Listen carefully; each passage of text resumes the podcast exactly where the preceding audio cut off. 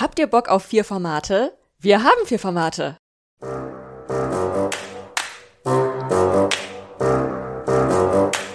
Trash Couple, euer Reality-TV-Podcast von Domescu und Nicole. Wir sind zurück und haben nochmal vier Formate mitgebracht. Jetzt denkt ihr euch vielleicht, hä, welche vier Formate?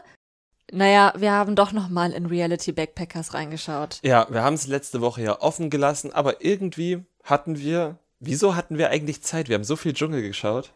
Keine Ahnung, ich weiß auch nicht, was mit uns los ist, aber wir sind anscheinend irgendwie Sidare, der sagt, ach, wir geben noch eine Chance und haben noch eine Chance gegeben. Ja, und wie wir das finden, das erfahrt ihr später. Starten wollen wir mit unseren beiden aktuellen Lieblingsjunggesellen.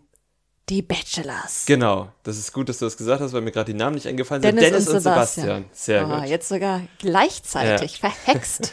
So, so nicht. Die Bachelors, wir reden über Folge 3. Das bedeutet, wir haben immer noch den Rhythmus, der im Free TV läuft. Denn wenn ihr jetzt unsere Folge hört, ist auf RTL Plus auch schon Folge 4 draußen. Die haben wir aber Stand heute noch nicht gesehen. Wenn Genau. ihr aber am Free TV guckt, dann seid ihr mit uns auf dem Stand. In Folge 3 gab es ein Gruppendate, was es so noch nie gab, und zwar ein Rugby-Date.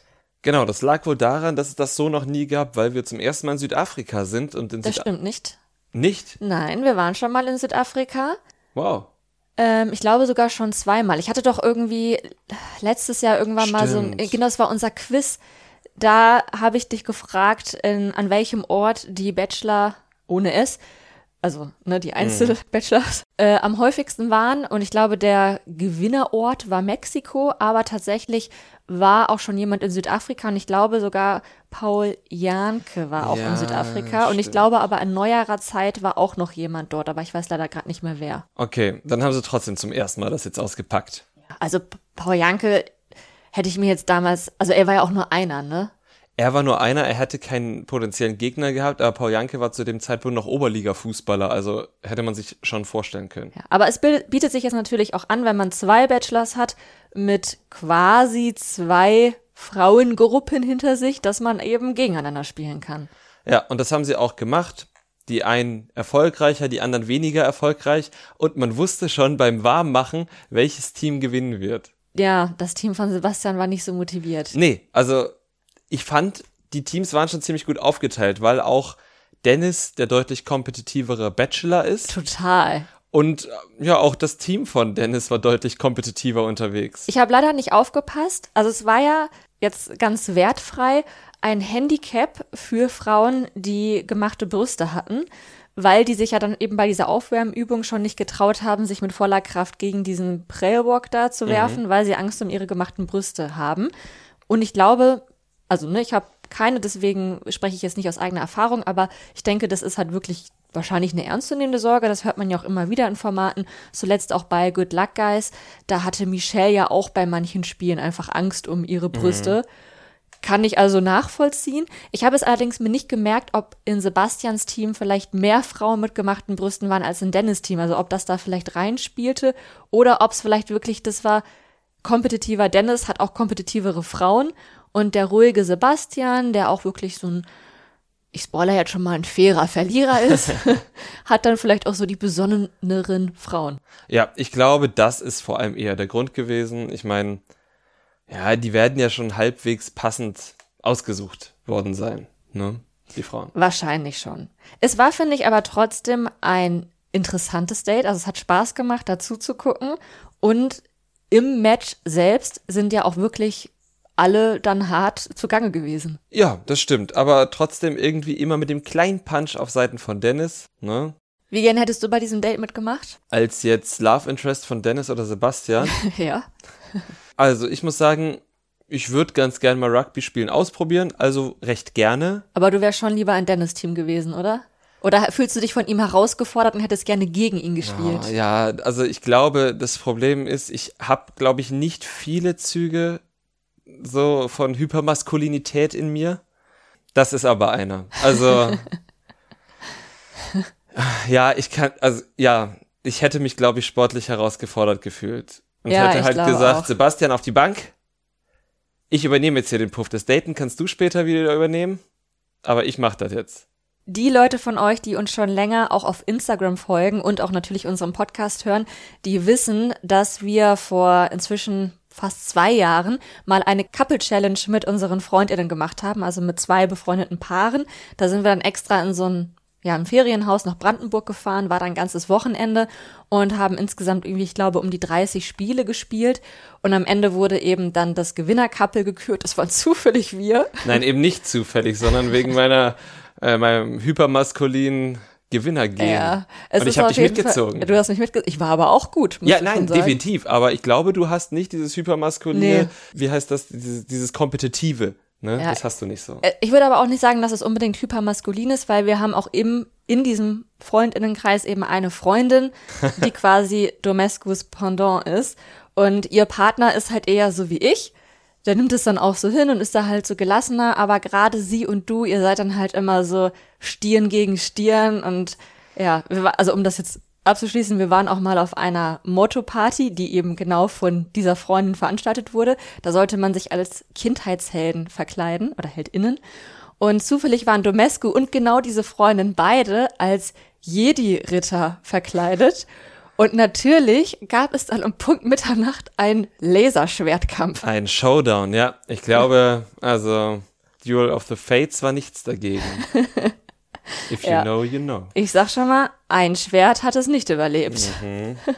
Aber zurück zu den Bachelors. Yes. Es war ja nicht nur das Rugby-Date, sondern es ist auch etwas ganz Großes passiert. Es etwas kam, gefallen. Es ist etwas gefallen, der erste Kuss. So nämlich. Fällt ein Kuss? Das sagt man doch im Fernsehen zumindest immer so. Ein Kuss ist gefallen, sagt man. Ja, okay. Das ist eine Redewendung. Genau, und auch dürft ihr raten, wer denn den ersten Kuss der kompetitive Bachelor oder der nicht so kompetitive Bachelor. Es war der kompetitive. Dennis hat geknutscht und zwar seine auserwählte Katja. Katja. Fand ich tatsächlich etwas überraschend, weil gerade am Anfang die beiden, also am Anfang des Dates, die beiden gar nicht so gut geweibt haben und er noch gesagt hat, oder vielleicht war sie das auch selber, dass sie so eine Schutzmauer hat und hm. irgendwie, ja, sie wollte halt einfach im Fernsehen nicht so viel Privates preisgeben, was ja völlig berechtigt ist. Aber dadurch kam halt auch nicht so richtig ein Gespräch in Gang und dann haben sie es halt einfach durch engen Körperkontakt gelöst. Ja, das ist, kann manchmal bei einem, bei einem zähen Gespräch die Lösung sein. Glaubst du, Dennis hatte von vornherein vor, den ersten Kuss zu haben, also vor Sebastian? ja, ich, ich gehe auch. fest davon aus. Wahrscheinlich wäre es egal gewesen, wenn neben ihm gesessen hätte. Aber ich glaube, Dennis hätte sich, um diesen Wettstreit zu gewinnen, auch noch ein, zwei Folgen Zeit lassen können. Wahrscheinlich schon. Wobei, wer weiß. Ich weiß es nicht, aber ist jetzt mein Tipp. Ich meine, ihr habt vielleicht sogar schon die vierte Folge gesehen und straft mich dann am Ende Lügen. aber ich denke tatsächlich, dass sich Sebastian noch ein kleines bisschen mehr Zeit lassen wird. Und naja, wie gesagt, es hat jetzt auch nicht gezwungen gewirkt. Nö, das nicht. Bei Dennis und Katja, aber auch jetzt nicht so super natürlich, das stimmt. Ja. Es gab dann auch noch in der Folge ein zweites Gruppendate das das Motto Kulinarik und Kultur hatte. Ja, da wurde halt gegessen und es gab so eine Musikgruppe und es wurde auch getanzt. Auch da finde ich das immer richtig witzig, dass Sebastian halt wirklich einfach so krass der klassische Bachelor ist. Also er ist wirklich, er sollte auf der Wikipedia-Seite als der Bachelor irgendwie stehen. Ne? Er ist halt so der Besonnene, der Ruhige, der nicht so gerne tanzt oder nicht so wild tanzt. Mhm. Und ja, Dennis ist halt eben genau das Gegenteil. Also der shake da auch ab und ja, hat da die Freude seines Lebens beim Tanzen und war auch da wieder kompetitiv, weil er ja Sebastian immer zum Tanzen auffordern will. das stimmt. Mit diesem Gruppendate ist dann eine ganz interessante Entwicklung losgetreten worden, die sich ja schon so ein bisschen angebahnt hat in Folge 2. Und zwar, dass die Frauen, die eigentlich für den einen Bachelor da sind, jetzt so ein bisschen die Lager wechseln. Ja, ich glaube auch, dass das natürlich hm, Interessenssachen sind oder dass man auch sieht, ja, okay, der andere ist auch interessant, aber sicherlich vielleicht auch so eine Exit-Option, falls man merkt, dass man bei seinem Bachelor ein bisschen hinten dran ist, jetzt nicht unter den Top 3, dann kann man ja mal versuchen, was bei dem anderen geht. Das ist ja die schöne Möglichkeit, diese Staffel. Ja, auf jeden Fall. Ich glaube, jetzt wird's halt noch mal kompetitiver, vielleicht auch tatsächlich für Sebastian, weil er hat jetzt auch einer Frau, ich glaube, es war Kim, die Rose gegeben, die Dennis halt ganz klar raushaben wollte, mhm. die ja auch so ein merkwürdiges, unangenehmes Gespräch ja. hatten. Und ich denke, es wird es auf jeden Fall spannend, wie es jetzt weitergeht, so durchgemischt. Also ich muss sagen, ich finde die Staffel immer besser. Ja, es ist auch die erste Bachelor-Staffel seit Jahren, die mich wieder so richtig abholt. Klar, wir hatten in irgendeiner Form auch Spaß mit Dominik Stuckmann, ne? Aber seit Nico Grieser, die Staffel war ja komplett anders, weil sie in Deutschland war. Die äh, war auch echt gut. Die war richtig gut. Die hat mir richtig gut gefallen. Davor fiel es nicht. Die hatten natürlich ihre Momente. Der Schwan-Bachelor allein durch sein Schwan-Ding und Dominik Stuckmann irgendwie durch diese Jana Maria-Nummer. Aber. Jana Maria. Da haben wir noch gar nicht drüber geredet, oh. dass er ihre Schwester einfach in dieser Staffel ist. Und ich schwöre es euch, Sekunden bevor das thematisiert wurde, habe ich zu Demesco gesagt, Sag mal, ist es nicht die Schwester von Jana Maria? Die redet genauso wie sie. Ja, genau. Du hast es gar nicht jetzt irgendwie am Aussehen festgemacht, sondern an der Art, wie sie redet. Ja. Ne?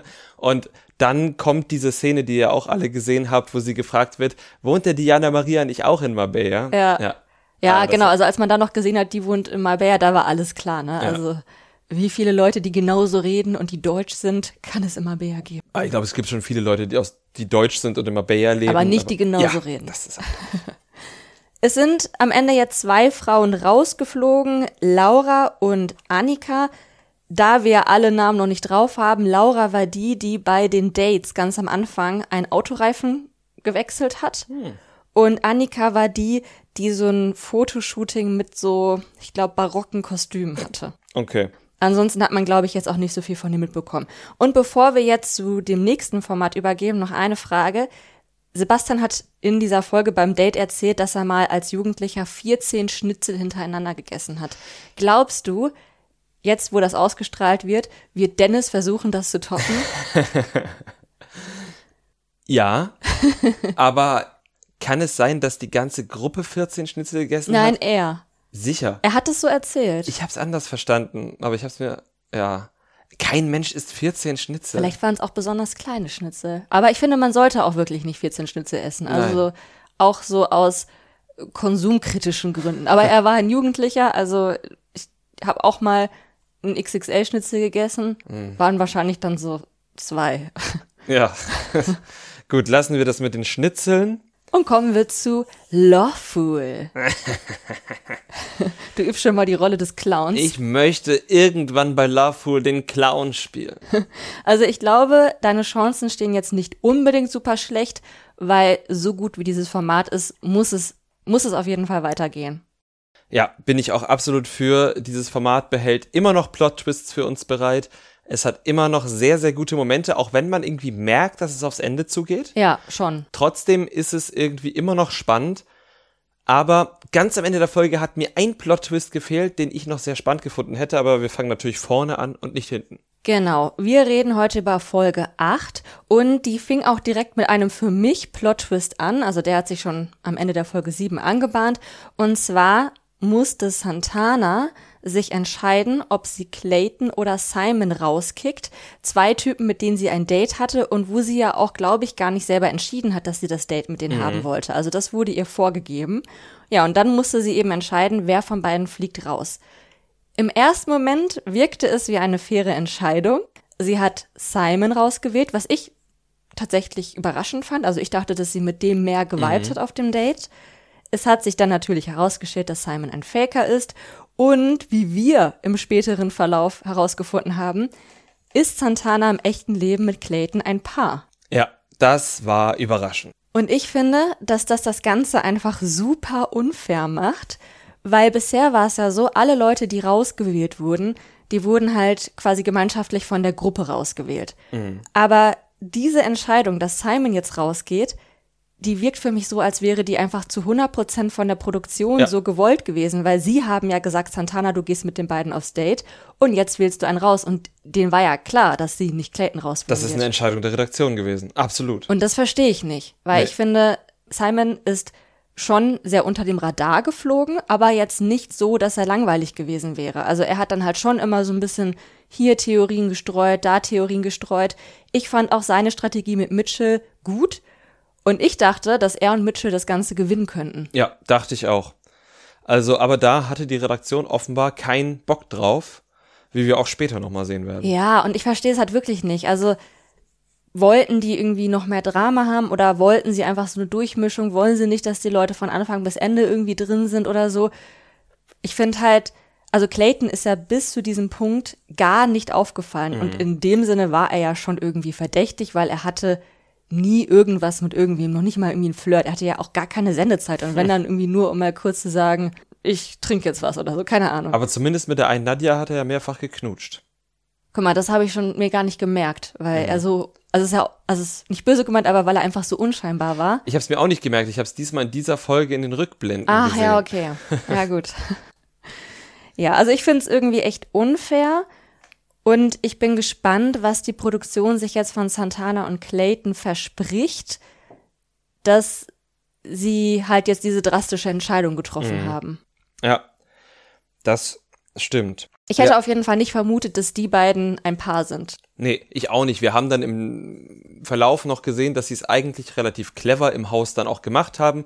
Sie haben öffentlich, wenn sie das Gefühl hatten, dass ihnen jemand zuhört, so diese typischen Dating-Show-Gespräche geführt, was ich super clever fand, das ja. zu imitieren. Zu sagen, ja, was ist dir wichtig und so ein Quatsch, was ich glaube, ich müsste super anfangen zu lachen, wenn ja. ich mit dir darüber reden würde. Was, jetzt mal einfach deine Werte abzufragen. Ja, oder so. Und äh, auf was für ein Typ stehst du so? Ja, äh, sind dir Familie oder Freunde wichtiger? Ja, beides. Ja, mir sind auch Familie und Freunde sind das Wichtigste. Ich könnte so ein Gespräch mit dir nicht führen, aber als Tarnung wäre das perfekt. Auf jeden Fall. Ja, also das haben sie schon gut gemacht. Auch die Art und Weise, wie der erste Kuss gefallen ist. Dann mhm. gab es da sogar einen Zeugen, Leo, mhm. für den das einfach, ja, unglaublich unangenehm gewesen ja. sein muss. Aber aus deren Perspektive war es natürlich richtig clever. Nicht nur, damit Santana Leo so irgendwie quasi indirekten Korb geben konnte, sondern auch damit die Leute gesehen haben, ah, war ja irgendwie eine realistische Dating-Format. Situation. Ja, genau. Ja. Was ich auch ganz interessant fand, war, dass Ariel Santana direkt verdächtigt hat. Also auch noch bevor wir wussten, dass Santana mhm. tatsächlich mit Clayton ein ist. Und ich frage mich, warum. Also ist das nur wieder die typische Ariel-Strategie?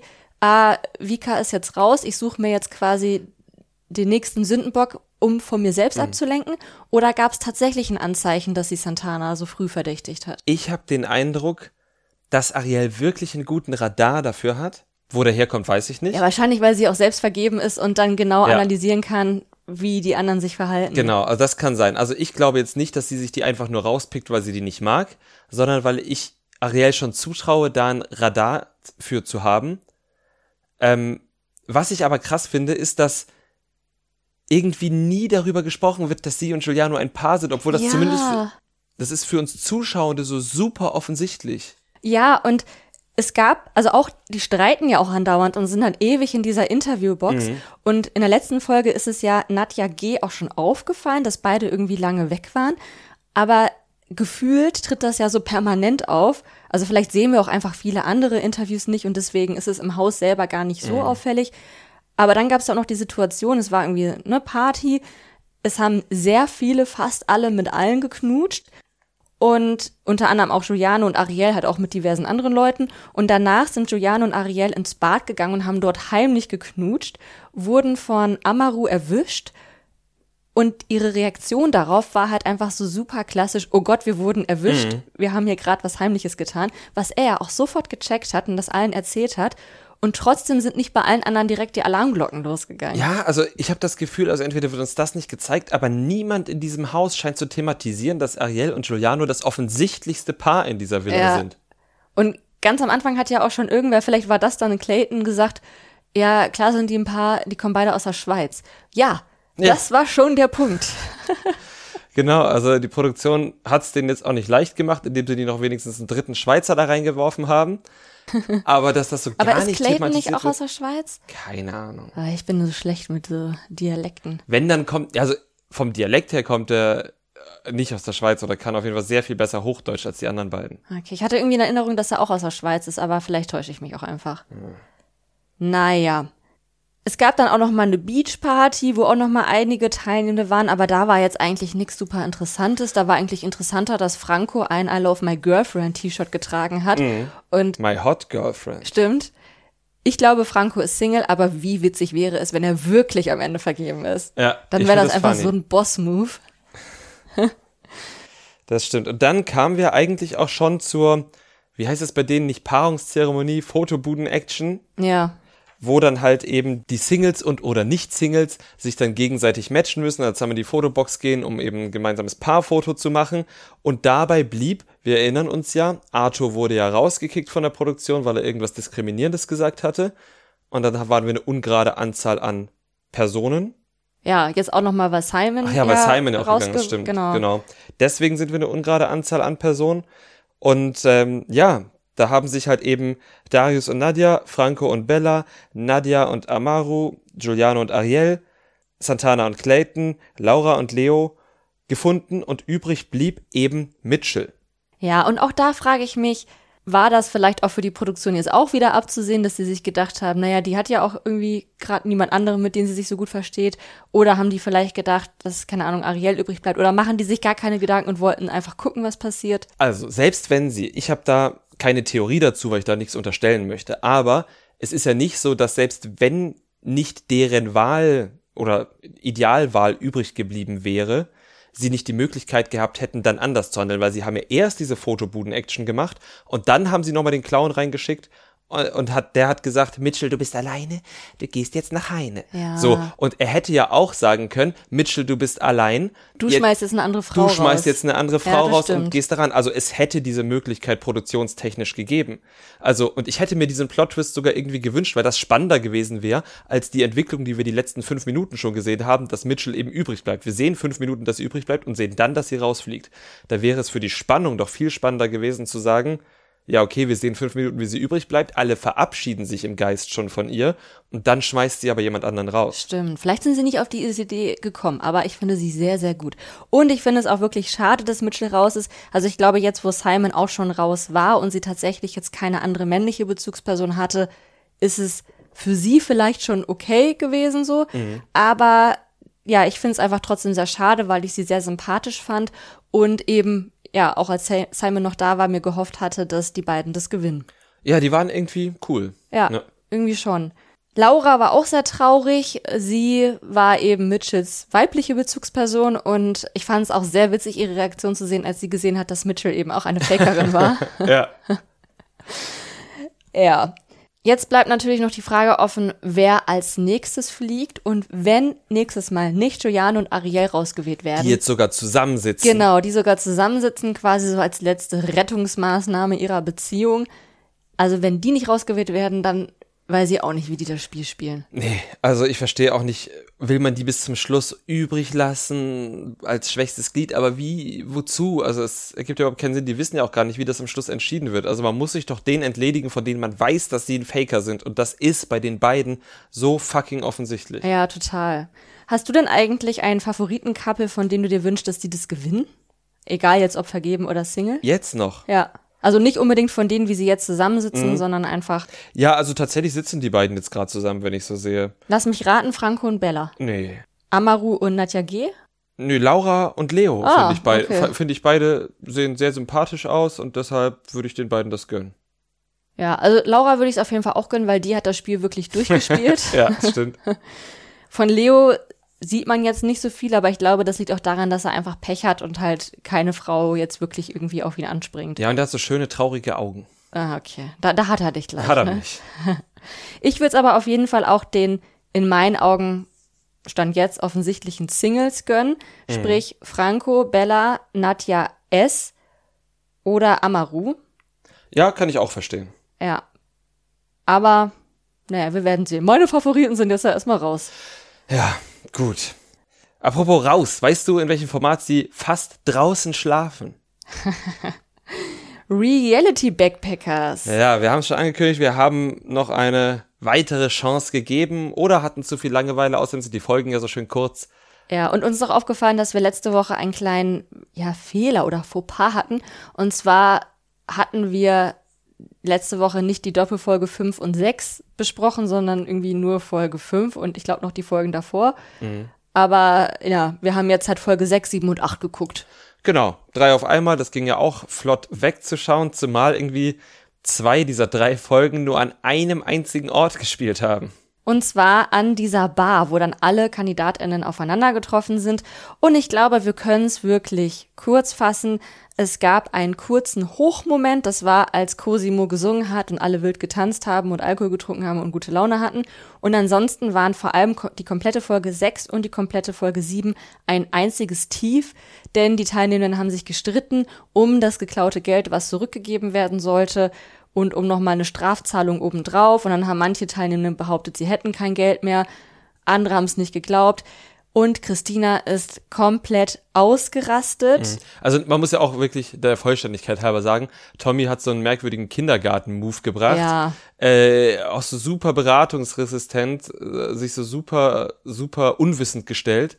Also das hat mich auch richtig genervt. Man muss dann aber auch sagen, dass Christina dann so ausgerastet ist, wo sie weiß, Alter, am Ende wird die Produktion schon eingreifen, mach dir halt nicht so einen fetten Kopf. Ja, ich glaube, dass sie aber auch einfach in der Situation nicht mal unbedingt gedacht hat. Also es mhm. wirkte irgendwie schon so, als hätte sie halt selbst nicht mehr so die Kontrolle über sich. Es war sehr emotional und tatsächlich hat die Produktion dann auch eingegriffen in dem Sinne, dass sie halt für diesen Tag den Dreh unterbrochen hat, mhm. beziehungsweise gesagt hat, hier, die Party ist vorbei, ihr geht jetzt alle zu euren Schlafplätzen und beruhigt euch mal. Wir fahren euch alle zu euren Schlafplätzen. Ja. ja, also es war vor allem Folge 7 war sehr unangenehm anzuschauen. In Folge 8 hat sich das Ganze dann so ein bisschen beruhigt, allerdings hat man auch noch die Nachfolgen gemerkt. Tommy und Lena waren zerstritten, weil Lena dann eben Tommy Schulden quasi beglichen hat und Tommy das irgendwie als Verrat empfunden hat. Lena wiederum hat Tommys Verhalten als total unnötig und provozierend empfunden. Die beiden sind sich dann nicht mehr irgendwie grün geworden. Für mich sehr überraschend, Christina und Tara sind inzwischen richtig BFFs geworden. ja, sehr überraschend. Und auch wirklich ein gutes Team. Also Tara hat zwar jetzt noch nicht so ganz raus, Christina zu beruhigen, was glaube ich auch wirklich nee, ja. sehr schwer ist in so einer Situation. Aber die scheinen sich wirklich aufrichtig zu mögen. Ja, irgendwie schon. Also ich meine, allein, dass sie nach so einem Tag irgendwie dann da abends im Zelt zusammenliegen oder am nächsten Tag zusammen da beim, beim Kaffee sitzen und sich irgendwie so sehr versöhnlich unterhalten und zumindest Tara dann ja auch immer noch so sagen kann, wenn Christina halt mal wieder ein kleines bisschen hochfährt, zu sagen, auch bitte jetzt nett. Und ja, es scheint zu funktionieren zwischen den beiden. Ja, ich fand es ein bisschen beängstigend, dass Christine auch am nächsten Tag noch gesagt hat, dass sie noch nicht fertig mit den ja. anderen ist und dass sie es, es vollenden will. ja. Das klingt sehr bedrohlich. Ja, die Produktion hat da bestimmt auch noch mal kurz die Versicherung gecheckt, die sie vorher ja. abgeschlossen haben.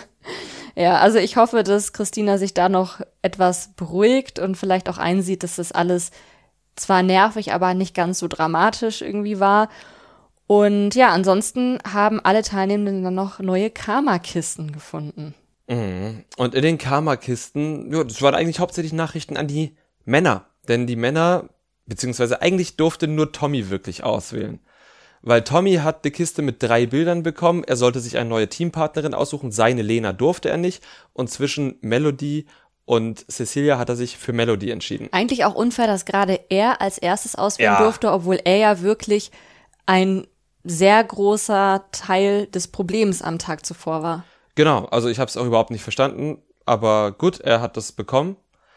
Dann hat Luis auch gar nicht wirklich die Wahl gehabt. Er konnte nämlich, hatte nämlich dann das Bild von seiner Teampartnerin Cecilia und Lena vor die Augen gehabt bekommen. Seine eigene Teampartnerin durfte er nicht wählen, also durfte er nur Lena wählen und ja genauso viel Auswahlmöglichkeiten, nur ohne, nur ohne seine eigene Teampartnerin hat dann Cosimo bekommen, der einfach das Bild von Cecilia bekommen und muss dann künftig mit Cecilia ein Team bilden und zumindest im Dschungelcamp haben sich die beiden ja nur so mittelgut verstanden. Ja, und auch überhaupt waren jetzt, war niemand happy über diese Entscheidung, also nicht mal Tommy und Lena, die ja eigentlich gerade so im Clinch waren.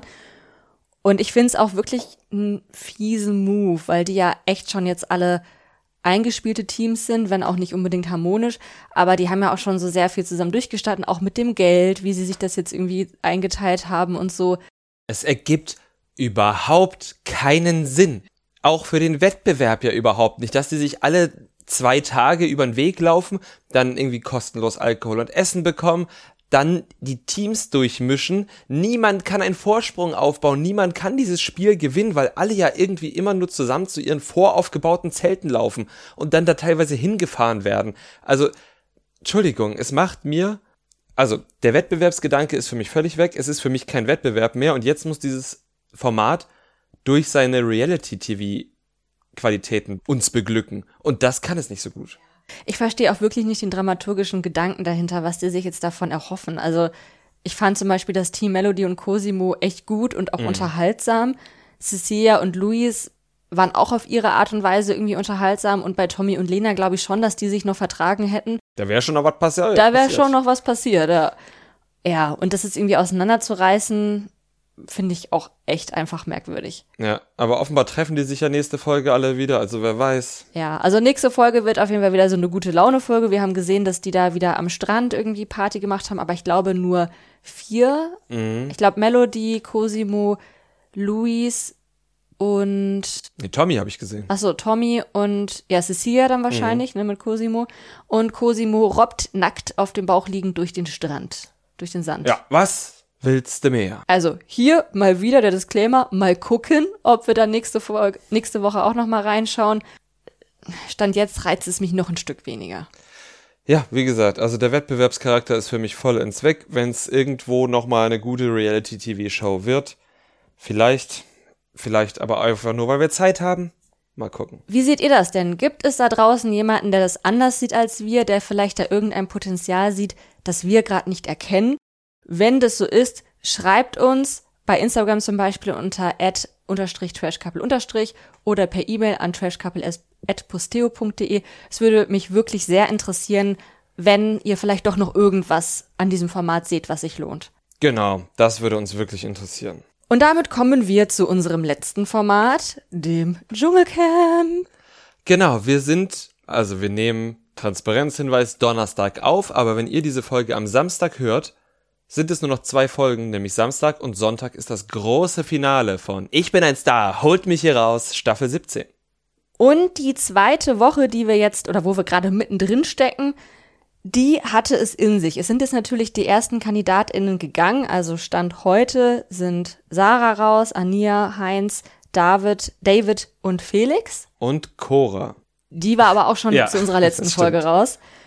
Dementsprechend sind nur noch übrig ja, unsere Trashies, ne? Kim, Layla, Fabio, Mike und Lucy und 24 Tim. Ja, es ist irgendwie eine schöne Mischung und die Trashologinnen hatten ja auch quasi mal so ein Post dazu gemacht, dass Reality Stars, obwohl ja alle immer sagen, wie unwichtig und wie nervig die sind, die häufigsten Dschungelcamp-SiegerInnen sind. Ja, also die wissen dann halt vielleicht doch, worauf es ankommt bei Unterhaltung. Mhm. Allerdings ist gerade diese Staffel vielleicht nicht die Vorzeigestaffel ja. dafür, weil ich glaube, ich spreche für uns alle, wenn ich sage, dass dieses Drama hauptsächlich von Kim ausgehend rund um Mike und Layla einfach inzwischen schwer zu ertragen ist, auch weil es halt keinen Tag Pause davon gibt. Genau, es ist ja auf so viele Arten unerträglich. Es ist auf die eine Art und Weise unerträglich, wo man halt sagt, oh, jetzt nervt die das Camp schon wieder damit.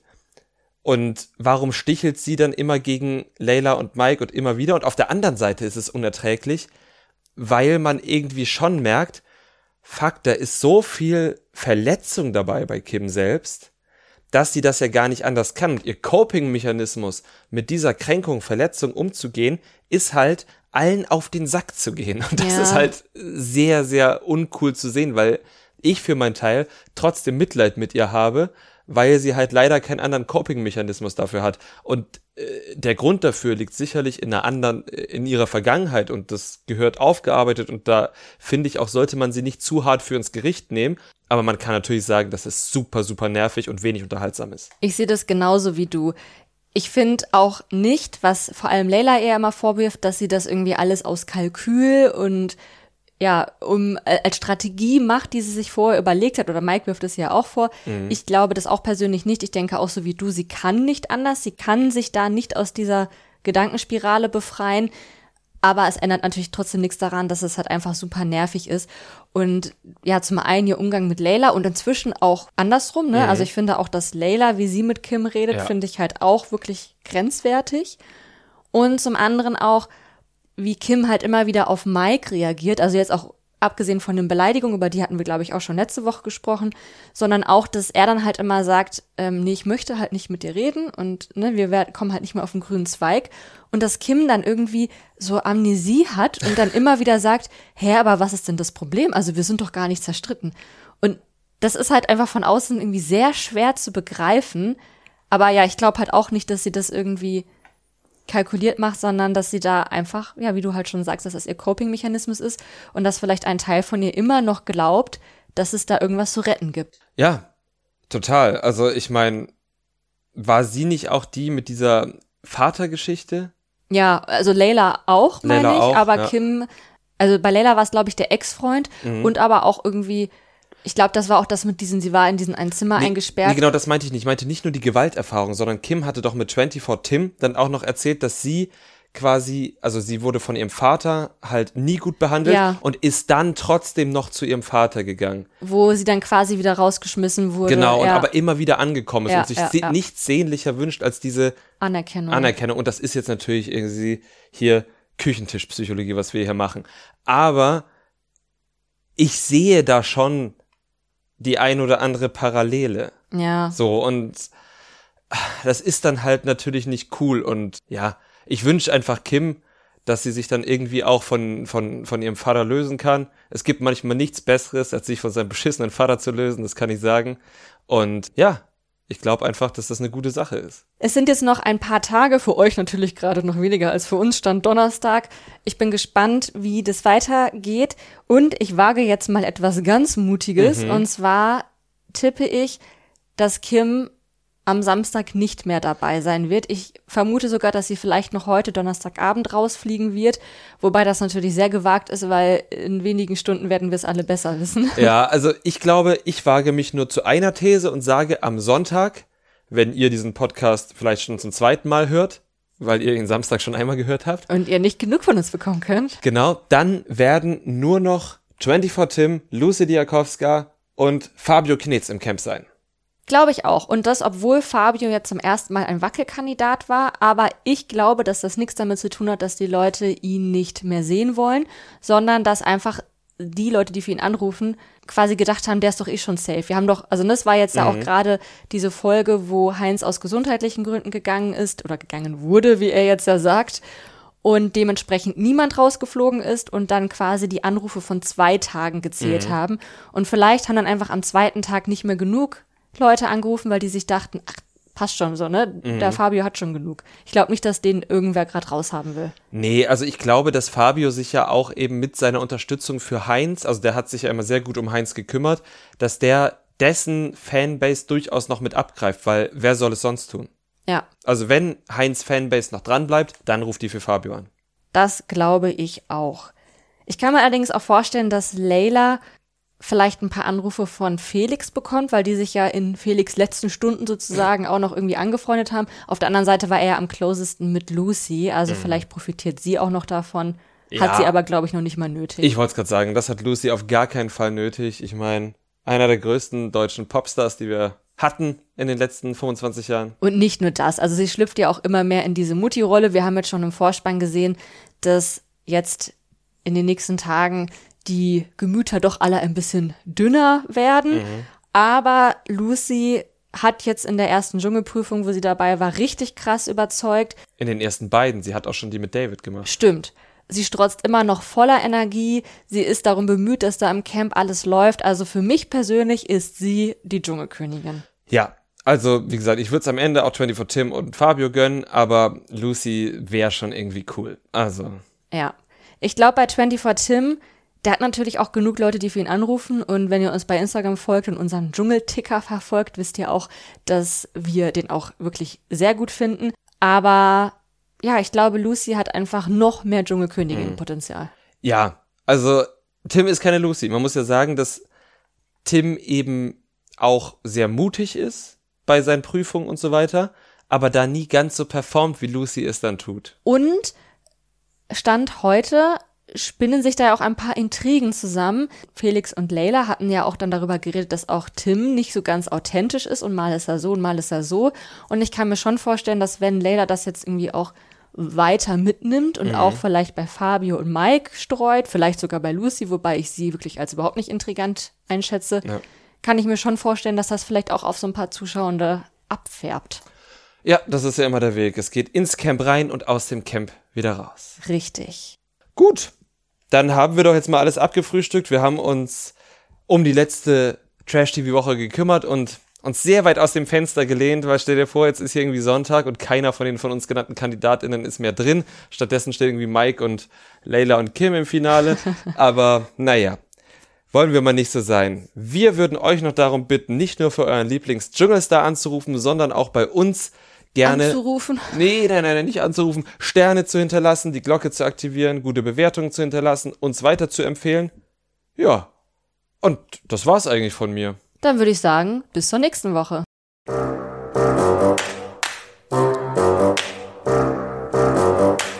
Trash Couple, euer Reality TV Podcast von Domescu und Nicole.